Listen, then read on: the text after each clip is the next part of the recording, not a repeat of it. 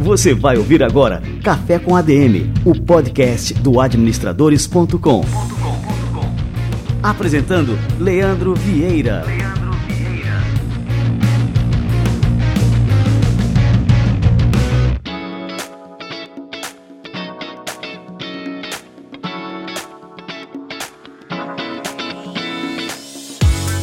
Fala galera, está no ar mais um Café com a DM, a sua dose de cafeína nos negócios. E estamos começando o nosso episódio número 189. E no episódio de hoje, o nosso tema aqui é como administrar empresas vencedoras. E uma das empresas vencedoras é a Maple Bear Brasil, uma rede de ensino bilíngue com metodologia canadense que funciona no modelo de franquias e a gente vai entrevistar simplesmente aqui o Arno Krug Jr., CEO da Maple Bear Brasil. Daqui a pouquinho o Arno chega por aqui.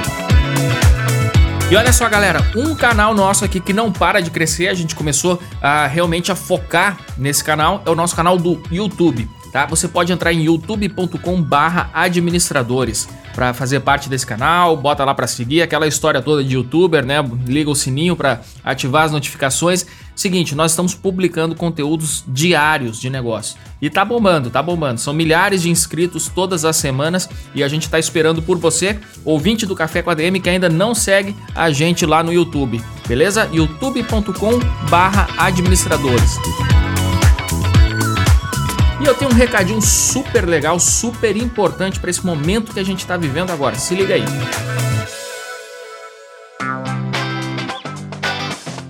Trazemos hoje essa dica super legal para você que tem o seu negócio e é empreendedor. Você que quer colocar a sua empresa na internet, mas não sabe por onde começar, procure a Local Web com diversos produtos como criador de sites, criador de e-commerce, e-mail profissional, e-mail marketing, meios de pagamentos e muito mais. Todos fáceis de utilizar e por um preço super acessível. A Local Web, além do suporte técnico, prepara para te auxiliar a vender mais e competir em condições iguais com grandes marcas. Entra no hot site deles que tem todos esses produtos e os serviços oferecidos e os preços praticados pela Local Web são impressionantes mesmo. Todas essas tendências em transformação digital, como computação em nuvem, ciência de dados, estão ao alcance de qualquer negócio hoje em dia com a Local Web. Local Web é a Big Tech para todo mundo e nesse momento de isolamento social, ter o seu negócio na internet é fundamental. Acesse o site bigtechparatodomundo.com.br B-I-G-T-E-C-H para todomundo.com.br e entenda como você pode ter muito mais do que uma hospedagem de site com a Local Web. Muito bem, galera. Vamos lá esquentar o cafezinho que o Arno Krug Jr. tá chegando por aqui.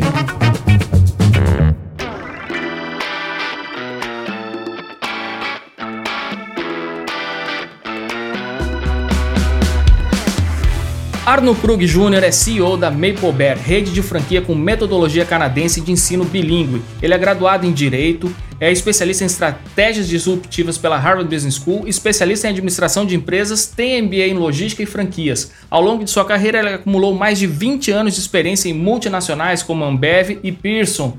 Arno Krug Jr., cara, seja muito bem-vindo ao nosso Café com a DM, que honra te receber por aqui. Obrigado, Leandro, um prazer estar aqui, uma honra, na verdade, né? Eu acompanho os podcasts, acompanho o canal, acompanho também os posts e as, as, redes sociais, né, que vocês publicam e realmente um prazer estar aqui com você. Ah, que legal, Arna, a honra é nossa, cara. E especialmente nesse momento que a gente está passando por um momento turbulento, né, não só no Brasil, mas no mundo inteiro, e que tem afetado negócios de todos os ramos e inclusive, né, a educação. E aí eu queria começar é, falando contigo, Arno, principalmente do começo da tua trajetória aí dentro do, da Maple Bear Brasil, né? Em 2017, quando você assumiu a diretoria regional, o número de unidades no Brasil deu um salto, né? A partir de 2017, a gente tinha pouco mais de 80 escolas para mais de 150 aí ao final de 2019, né? É, como é que foram conduzidos assim os estudos de mercado para expansão por meio de franquias, né? E qual a projeção de crescimento para os próximos anos aqui no Brasil? Maravilha, Leandro. Bom, quando nós assumimos em 2017, realmente eram 78 escolas da Maple Bear em operação né, naquele ano. As principais capitais, né, as principais cidades do país já contavam com pelo menos uma unidade da Bear. Então, nós fizemos naquele momento realmente um estudo de geomarketing é, mais profundo, mais estruturado, para entender qual o tamanho e o potencial de crescimento da rede no, no país, entendendo que o crescimento e a procura por educação de qualidade, educação bilíngue, né, principalmente educação canadense, vinha crescendo no Brasil já nos, nos últimos cinco anos, né, 2012 a 2017, por conta da, das boas práticas no Canadá, de ser um dos melhores sistemas educacionais do mundo, né, e também a questão do bilinguismo no Brasil, que começava a aquecer a partir de 2013, 2014, saiu-se de um modelo onde você tinha as escolas de idiomas, né, muito responsáveis pelo ensino da segunda, terceira ou quarta língua para os alunos, né? Então as crianças iam para a escola normal de manhã e faziam o curso de inglês, o curso de francês e de espanhol à tarde. É, em determinado momento, os pais entenderam que a, a, junção dessas opções seria mais confortável para não ter que ficar também pegando as crianças na escola, levando para o curso de inglês, depois levando para natação. Então, foi meio que um momento de mercado em que estava começando essa procura né, por uma escola bilíngue, por uma escola que pudesse ter um, um desenvolvimento mais integral da aprendizagem de cada um dos alunos, né, não só da língua, mas de uma estrutura mais holística e num único local. Então, a, a Bear aproveitou um pouco esse momento de mercado também e ela vinha crescendo a um ritmo de sete a oito novas escolas é, ano a ano.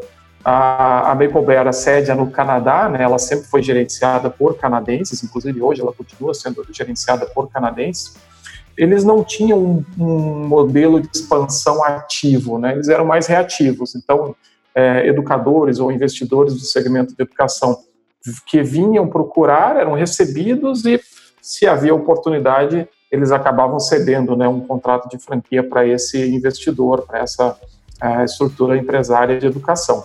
Quando nós assumimos, uh, utilizamos a estrutura do, do, grupo SEB, de inteligência de mercado, de mais de 50 anos de experiência no Brasil também, para poder fazer esse mapeamento de mercado. E na época, uh, nós identificamos aproximadamente 200 cidades como cidades potenciais para ter uma escola uh, da Maple Bear, e a partir daí começamos a estruturar um modelo de expansão mais ativo.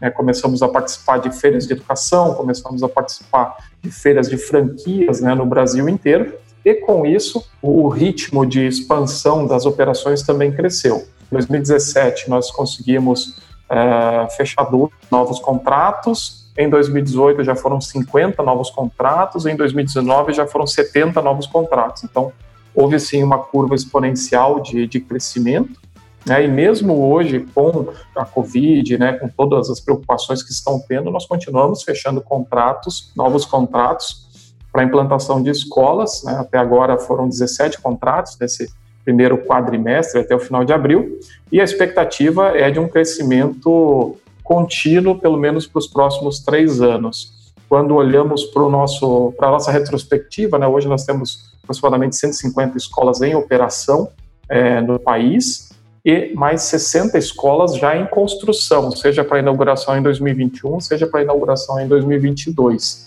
Então, é, ainda tem potencial de crescimento. E nós mapeamos, pelo menos até o ano de 2023, 2024, algo em torno de 300 operações. Seria a capacidade é, do país nesse momento, né? olhando num cenário de cinco anos.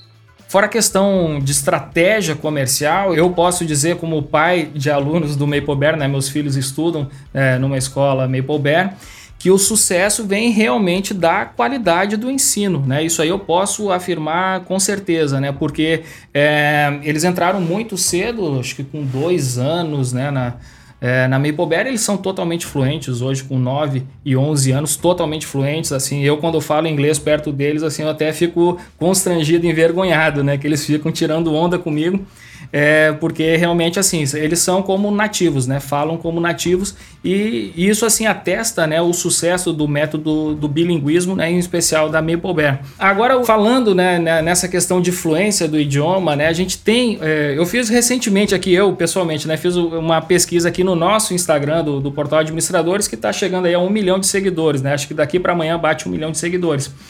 E eu perguntei lá, você fala inglês? Era só aquela enquete bem limitada do Instagram que você responde sim ou não, né? E a gente teve ali um dado ali que eu fiquei triste até, né? Porque o nosso público tem que falar inglês. E só 23% falavam. E só que isso, diante do cenário brasileiro, é um número gigantesco até, porque no Brasil a gente tem que menos de 1% da população é, é fluente em inglês. É, então esse cenário assim para uma escola como o Maple Bear representa uma oportunidade, né? Mas ao mesmo tempo, né, que é uma oportunidade, é também um grande desafio porque você tem que é, primeiro sair desse do, do eixo sul-sudeste. E até eu queria te perguntar como é que está sendo a expansão é, da escola para as outras regiões. É, saber como é que a escola tem se expandido aí para outras regiões do Brasil, para o Nordeste, para o Norte, enfim, Centro-Oeste. Como é que tem sido isso aí? Não, sem dúvida. Eu também sou pai de alunos meio Bear, então sou suspeito para falar sobre a qualidade, tanto a qualidade do idioma, né, é, inglês, dos meus filhos, dos seus filhos, mas principalmente do conteúdo, né, porque não é só a língua. Exato. É matemática em inglês, física em inglês, química em inglês, então é um conjunto é, de conteúdos também na língua, né, não é só a língua é, inglesa ou língua francesa. Com relação a, a também essa pesquisa eu tenho dos tempos que eu trabalhei na Pearson e nós atualizamos essa pesquisa agora, recentemente, né, realmente o número de fluentes no Brasil é muito baixo, né, 1%, 1, alguma coisa por cento, e mais ou menos 2%, 2,2% das pessoas que, que têm, de alguma forma, algum contato com o idioma, né, não necessariamente são fluentes. Na época, nós também fizemos uma, uma pesquisa entendendo o tamanho do potencial de mercado para o idioma inglês e a, aproximadamente 20 milhões de brasileiros seria o, o público-alvo né, para uma escola de idiomas ou para o ensino, ensino bilíngue né, como um todo. Então, estaremos falando aí algo em, em torno de 10% da população brasileira como público-alvo. Né? Se hoje temos 1%, você pode multiplicar essa possibilidade por 10. Com relação à, à distribuição geográfica da, da Maple Bear, é, hoje nós temos em torno de 50% das escolas no sudeste é, do Brasil, é Rio, São Paulo, Minas, Espírito Santo, e 50% das escolas distribuídas em demais regiões do país. Mais concentrado, obviamente, norte e nordeste, agora se desenvolvendo um pouco mais para o centro-oeste e sul. É, quando você olha em termos de estados, nós estamos presentes em todos os estados, em todas as capitais, com certeza, e em, na maioria das cidades que a gente chama cidades secundárias ou cidades é, terciárias daquele, daquele estado, normalmente próximas né, à, à, capital, mas já tem uma boa presença nacional, regional, em termos de capilaridade da Maple Bell. O que nós estamos fazendo agora, nesse momento, é indo para cidades menores e cidades que ainda têm alguma oportunidade, algum potencial. Estão pensando é, numa cidade com 200 mil habitantes, 150 mil habitantes, ou até menos, dependendo aí sim do, do desenho, o que nós fazemos é uma análise muito, muito profunda né, de geomarketing, usando um software chamado GeoFusion, que tem uma série de indicadores lá dentro, mas trabalha muito focado, obviamente, nos dados do censo é, Brasil, combinados com algumas outras informações. É, e o que nós procuramos é que nessa cidade você tenha pelo menos em torno de 300 a 400 alunos em potencial, de 0 a 4 anos de idade, né, dentro é, de uma faixa de público que é o público que a Beira atende. Né? Normalmente são famílias de classe B+, classe A, é, que são muito preocupadas com a educação dos seus filhos, né? são famílias muitas vezes tecnocratas, então médicos, administradores, empresários, advogados, é, funcionários públicos, que têm e entendem que a educação é o que vai fazer a mudança é, no país ou que fez a mudança nas suas vidas e eles querem propiciar isso agora para os seus filhos também.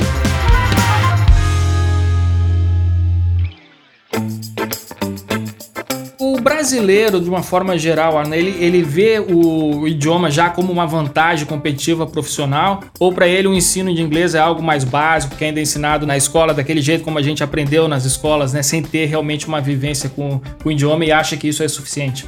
É cada vez mais com esse mundo é, globalizado que nós vivemos, né, grandes multinacionais, grandes empresas internacionais sendo presentes no dia a dia, né, ou até produtos e serviços você quer comprar alguma coisa, muitas vezes tem um site em inglês, uh, os nossos filhos vão jogar é, videogame, computador, né, com os amigos, e tem amigos do mundo todo, né, muitos jogos são em inglês também, então hoje o inglês se faz necessário, sem dúvidas. É, ainda tem, obviamente, que é, níveis de necessidade do idioma, então se você tem uma função que não te obriga a tratar com, com outros países todo dia, obviamente que a tua necessidade de inglês acaba sendo um pouco menor, mas eu entendo que ele é uma necessidade a partir do momento que você procura estudar e estudar cada vez mais com qualidade. Você tem é, cursos maravilhosos, né, de Harvard, Stanford, outras é, universidades hoje disponíveis, gratuitos. É, basta você ter a língua para poder compreendê-los, né?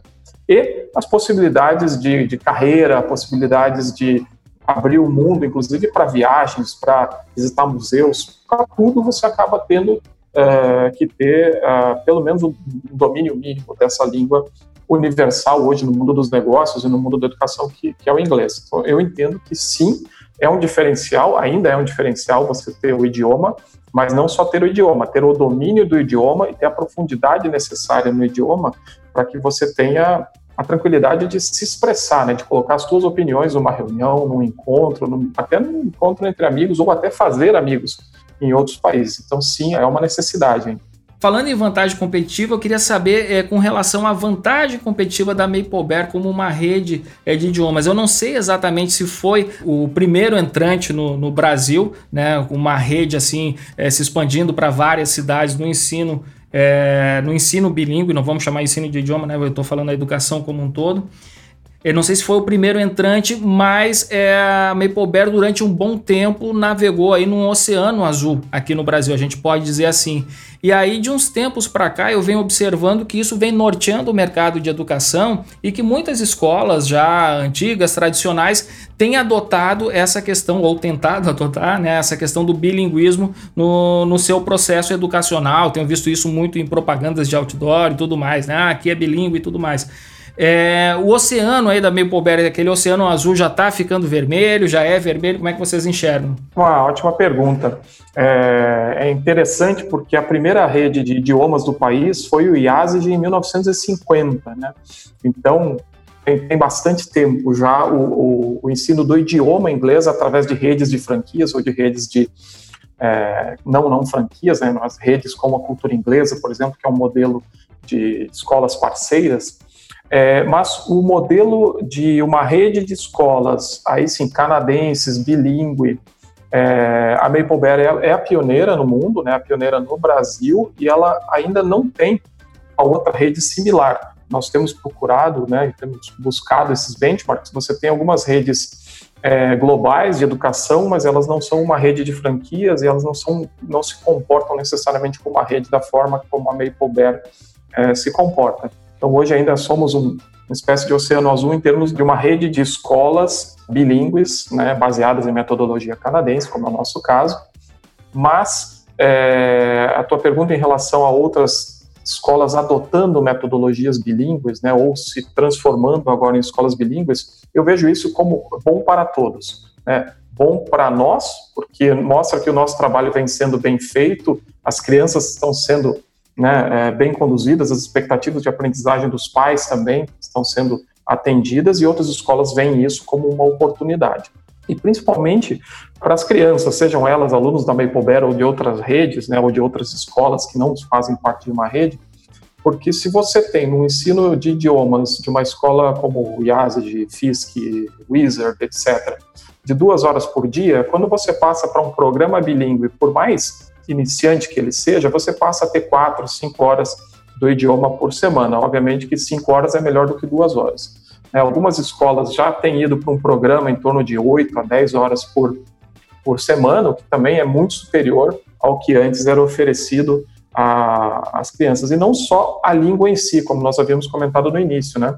É a língua mais o conteúdo. Você tem conteúdos em é, no idioma, né, é chamado CLIO, né, conteúdo em língua inglesa, então são, são mais conteúdos, matemática, física, química, geografia, outros conteúdos em inglês.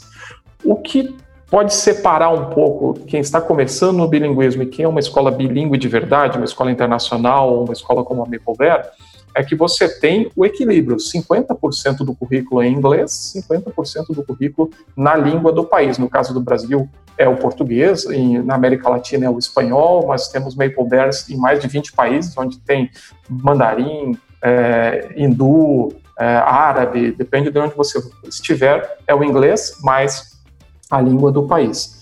É, a Maple Bear oferece, na média, algo em torno de 15 a 20 horas da segunda língua por semana. Então, é, tem um balanceamento importante que tem que ser feito. Mas, de novo, toda e qualquer é, caminhada em direção a oferecer mais horas de um segundo idioma é muito bem vista. Então, por isso que eu acho que é um mercado que pode crescer como um todo ainda. Né, agora falando do contexto que a gente está vivendo, né? Então, acho que no, no, Brasil inteiro as crianças estão é, estudando em casa, né? É, algumas estão de férias, enfim. E como é que foi a resposta? Queria que você é, contasse para a turma, né? Como é que foi a resposta da Maple Bear, né? Diante da pandemia, diante do isolamento, como é que foi esse processo, né? De digitalizar é, as aulas tradicionais, enfim, para permitir que as crianças continuassem estudando. O currículo da Maple Bear, ele já, de alguma forma, atuava né, com, com ferramentas digitais, plataformas, etc., obviamente muito mais focados no ensino médio e no Fundamental 2. Né, o Fundamental 1 e o ensino infantil da Maple Bear sempre foram muito estruturados com mão na massa, né, poucos equipamentos em sala de aula, né, poucos devices, trabalhando a criança de uma forma mais integrada, mais holística, sem a necessidade de expô-la tanto à tecnologia, né, o tempo de tela, como a gente chama. Obviamente que num projeto de, de pesquisa, se você tem a necessidade de buscar alguma informação, etc., tem lá um computador na sala de aula, tem um tablet, tem a tecnologia à disposição da educação, mas grande parte do programa da Maple na educação infantil e no Fundamental 1, ele não necessitava de tecnologia. Então, o que nós precisamos fazer foi rapidamente descer né, essas tecnologias e estruturas que nós tínhamos no ensino médio e no Fundamental 2 para os alunos do Fundamental 1 e para os alunos da educação infantil. Então, nós criamos o que nós chamamos de Maple Bear Digital Learning Community, então uma comunidade realmente global entre educadores canadenses, professores, pais e alunos, para que todas essas ferramentas pudessem ser disponibilizadas adaptadas ao programa da Maple Bear, né, a estrutura pedagógica do programa da Maple Bear, e isso foi rapidamente disponibilizado para professores, famílias, pais é, e também para os alunos, obviamente. Claro que é, você não consegue fazer uma virada de programa em 15 dias, 20 dias, 30 dias. Então, estamos ainda num processo de curva de aprendizagem, cada dia melhorando. Né? No início, nós tivemos é, algumas resistências naturais, até dos professores ou da, das famílias, mas agora estamos caminhando para um modelo em que a gente já consegue ter uma qualidade, é, obviamente que não é a mesma qualidade que você tem em sala de aula, porque a sala de aula tem equipamentos à disposição, tem manipulativos à disposição, tem uma série de ferramentas à disposição do professor e dos alunos, que não necessariamente você consegue replicar em casa. Mas esse planejamento em conjunto, né, obviamente professores bem treinados, bem capacitados, eu, eu brinco que a melhor ferramenta disponível, a melhor tecnologia disponível é um bom professor.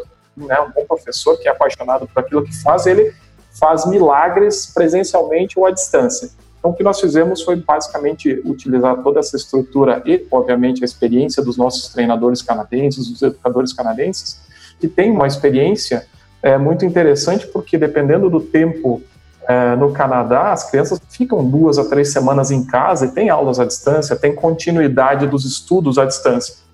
Então, eles trouxeram essa, essas melhores práticas do Canadá diretamente para dentro da nossa Digital Learning Community e com isso rapidamente a gente conseguiu estruturar. Hoje eu tenho aqui no Brasil 136 escolas que estão em operação é, à distância regularmente. Temos uma escola que já voltou às aulas, que é a Maple Bear em Sinop, e temos cinco escolas hoje em férias ainda, que provavelmente voltam às aulas à distância também agora em, no início de junho. E como é que você avalia assim a, a, adoção, né, desse novo modelo por parte? Vamos pegar primeiro assim separar, porque tem dois públicos diferentes, né? Um é o público das crianças que são os usuários diretos disso aí, e tem outro que é o público dos pais, né, das famílias. Como é que você enxerga assim? Porque aqui na nossa experiência, por exemplo, assim, as crianças super entusiasmadas com o modelo, com as aulas à distância, com tudo mais. É, eles são nativos digitais, então assim, não teve nenhuma fricção na adoção desse novo modelo. Agora, assim, lógico, eu acompanho grupos de pais né, no,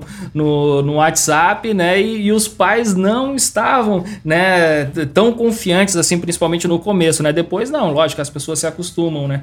Mas achando que não iriam aprender, que não iriam levar a sério, né? E assim, a prática tem mostrado que, que realmente, né, que os nativos digitais eles acabam adotando muito bem, né, o novo modelo. Não, sem dúvida. As crianças já nasceram, como você falou, são nativos digitais. É, os pais, obviamente, nem pais, nem professores, nem escolas estavam é, preparadas ou haviam planejado isso para esse ano, né? então todos tiveram que se adaptar, todos que tiveram que ajustar suas rotinas para que agora pudéssemos acomodar esse novo normal no, no nosso cotidiano. Então, alguns pais, obviamente, tiveram resistências eh, no início, ou, até a questão da tecnologia, ou não tinham a tecnologia disponível naquele momento. Tinha um computador em casa que estava sendo usado para o trabalho, e dali um pouco esse computador precisou ser compartilhado com um filho, dois, três filhos, em determinadas situações. E essa curva natural de evolução, ela acontece. Hoje, nós temos, acabamos de fazer uma pesquisa de satisfação com os nossos pais, 82% de satisfação em relação ao que está sendo oferecido e, em alguns casos, até superando as expectativas. Então, hoje já temos uma rotina escolar à distância acontecendo, obviamente que também entendemos que não é, é a melhor possibilidade, né? a melhor possibilidade, de novo, seria dentro da sala de aula, com toda a, todo o arcabouço de ferramentas à, à disposição, mas é possível sim ter um alto nível de qualidade com hoje pensando no modelo híbrido, né, que deve ser um modelo que em algum momento venha a ser o modelo futuro da, da educação. Eu não sei ainda precisar se vai ser esse ano ou nos próximos cinco anos, porque tem várias adaptações a serem feitas, né? tem toda uma questão de legislação a ser cumprida ainda e provavelmente a ser até adaptada com essa nova, nova realidade. Mas os pais têm sido grandes parceiros, eu acho que essa é a palavra, né? A parceria entre a escola, a família, a comunidade escolar como um todo, é, e tem nos dado dicas de como melhorar, tem nos dado feedbacks é, tanto positivos como feedbacks de melhoria, né, para que todo dia nós possamos melhorar a qualidade de ensino que é oferecido a, aos nossos alunos. Então, tem sido sim uma, uma, uma colaboração muito interessante. Né, é, obviamente que nem todo pai é pedagogo, nem todo pai tem o, o tempo necessário para poder apoiar o seu filho, mas isso foi muito interessante dos canadenses também terem suportado. Né, disseram, olha, qualquer modelagem do pai, qualquer inserção que o pai possa fazer, qualquer apoio que o pai possa trazer naquele momento é melhor do que nenhum apoio. É, então, qualquer inserção de metodologia, qualquer continuidade é, no modelo de ensino-aprendizagem é melhor do que nenhum. Então, os pais compraram muito essa parceria junto conosco e hoje a gente tem, tem uma certa estabilidade na rede. Né?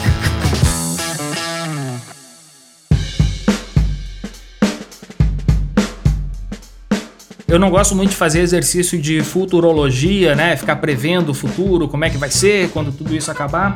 É, mas como é que vocês enxergam o futuro da educação? Vamos lá, eu falando que eu não gosto de futurologia, estou perguntando sobre o futuro. Mas lógico, mas o futuro é a gente que constrói, né? Então assim, a gente está prevendo, por exemplo, que nas empresas, no geral, ah, assim existe um impacto positivo dessa crise no sentido de enxergar, olha, é possível é, trabalhar de home office, né? Então ter um pouco mais de flexibilidade dentro das empresas.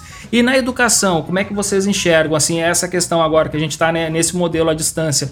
É, lógico, a gente vai voltar para as escolas, tudo mais, mas vai ser mais híbrido, né? As crianças vão poder acompanhar também numa eventual, por exemplo, uma gripe normal, né? A criança vai poder acompanhar de casa a aula. Como é que vocês enxergam isso? É exatamente nesse ponto, nesse formato que você colocou. Eu acredito que nós, é, em algum momento espero que seja breve, vamos voltar a uma, uma rotina, uma normalidade escolar, porque a socialização, a integração com os colegas, é, a manipulação de objetos, os trabalhos em grupo, etc., eles são muito importantes para a nossa metodologia é, na íntegra. É, e eu acredito que as soluções vão muito nessa linha. Poxa, se o meu filho está doente essa semana e não pode ir para aula, ele pode acompanhar 100% das aulas de uma forma não presencial ou até, por que não, um modelo híbrido que nos permita ter é, em determinados dias da semana, algumas atividades alternadas, não necessariamente todos os dias ir para a escola ou em determinado horário eu posso fazer uma atividade de casa, posso preparar alguma coisa em casa, depois vou discutir na escola. Então esse modelo blended, né, esse modelo híbrido, eu acredito que ele veio para ficar e ele vai ser aprimorado para que isso melhore a qualidade de educação como um todo. É, inclusive pensando numa rede como a Mapleberry, que é uma rede global, né, em mais de 20 países, quase chegando a 500 escolas agora, por que não? Se eu vou estudar a geografia da Índia, por que não fazer essa aula com os colegas da Índia naquele dia? Né? Então a tecnologia Cara, acabou abrindo uma, uma, série de possibilidades. Eu acho que ela adiantou talvez uns dois ou três anos de um caminho é, que nós iríamos chegar talvez em 2022, 2023. Fomos forçados a antecipar, mas isso nos abre um mundo de oportunidades, literalmente. Eu estou até pegando um livro aqui de um grande educador aqui, tá como livro de cabeceira aqui, né? O Ken Robson, né? Então, eu acho que isso vai muito de encontro, né, às ideias dos grandes, né, é, pensadores da educação. Lembro também do Manuel Castells lá no, na trilogia dele que falava sobre a sociedade, cultura e educação. Acredito que era o terceiro é, livro dessa trilogia, e ele previa né, que a educação no futuro seria um híbrido entre salas de aula, nós de informática, né, e a localização onde cada aluno possa estar. E assim, você falando isso é, é, é a concretização desse modelo, né, a gente poder unir, conectar inteligências diversas das mais diversas localidades, enfim, isso aí é, realmente vai ser uma experiência muito rica para essa geração. E eu queria te dar os parabéns aí, Arno, pela condução assim de uma empresa que eu admiro demais, uma empresa educacional, uma grande rede educacional. Queria também é, é, fazer um reconhecimento aqui ao Pepe e à Lúcia, né, que são os diretores da, da escola dos meus filhos, que eles estão é, conduzindo nesse momento com uma, uma liderança, uma transparência, né? então assim passando muita é, confiança né, para todos os pais. E assim, eu me sinto honrado assim de ter a tua presença aqui no, no Café com a DM. Tenho certeza que todos os nossos ouvintes estão tirando um grande proveito disso aí, desse nosso bate-papo de hoje, cara. Muito obrigado mesmo. Eu que agradeço, né? Novamente agradeço a oportunidade de estar aqui no teu canal. É, vamos chegar nesse um milhão de, de assinantes, de visitantes já essa semana. Já estou torcendo, vou começar a fazer minhas, minhas movimentações aqui também porque, de novo, vocês trazem uma informação de qualidade, você traz conteúdos relevantes para todos os ouvintes, né? então acredito que se a gente pode trocar melhores práticas, pode, inclusive, de alguma forma, orientar outras escolas que não conseguiram se organizar é, nessa pandemia, né? Poxa, vamos trocar melhores práticas, vamos nos ajudar mutuamente, porque a educação dos nossos filhos, seja ele da marca A, B ou C, né, é, é essencial nesse momento e é o futuro do nosso país. Então, realmente agradeço a oportunidade. Show de bola, muito obrigado mesmo, viu, Arno? Até mais, um abraço.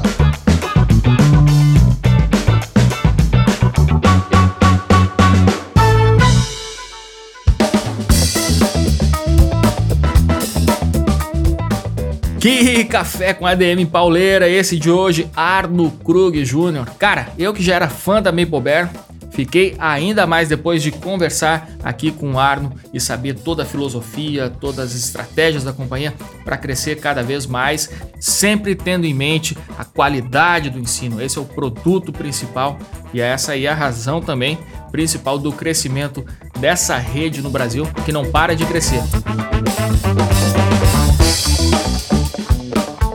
Muito bem, turma. Este foi o nosso Café com ADM de número 189. Estamos chegando em 190 episódios e estamos chegando também em quase 90 milhões de downloads. Nosso Café com ADM não para de crescer. E mais uma vez aqui agradeço a sua audiência e a sua preferência por este podcast. Todas as sextas-feiras, um novo episódio com muita cafeína para você. Então aguardo você na próxima semana em mais um episódio do Café com a DM, a sua dose de cafeína nos negócios. Até lá!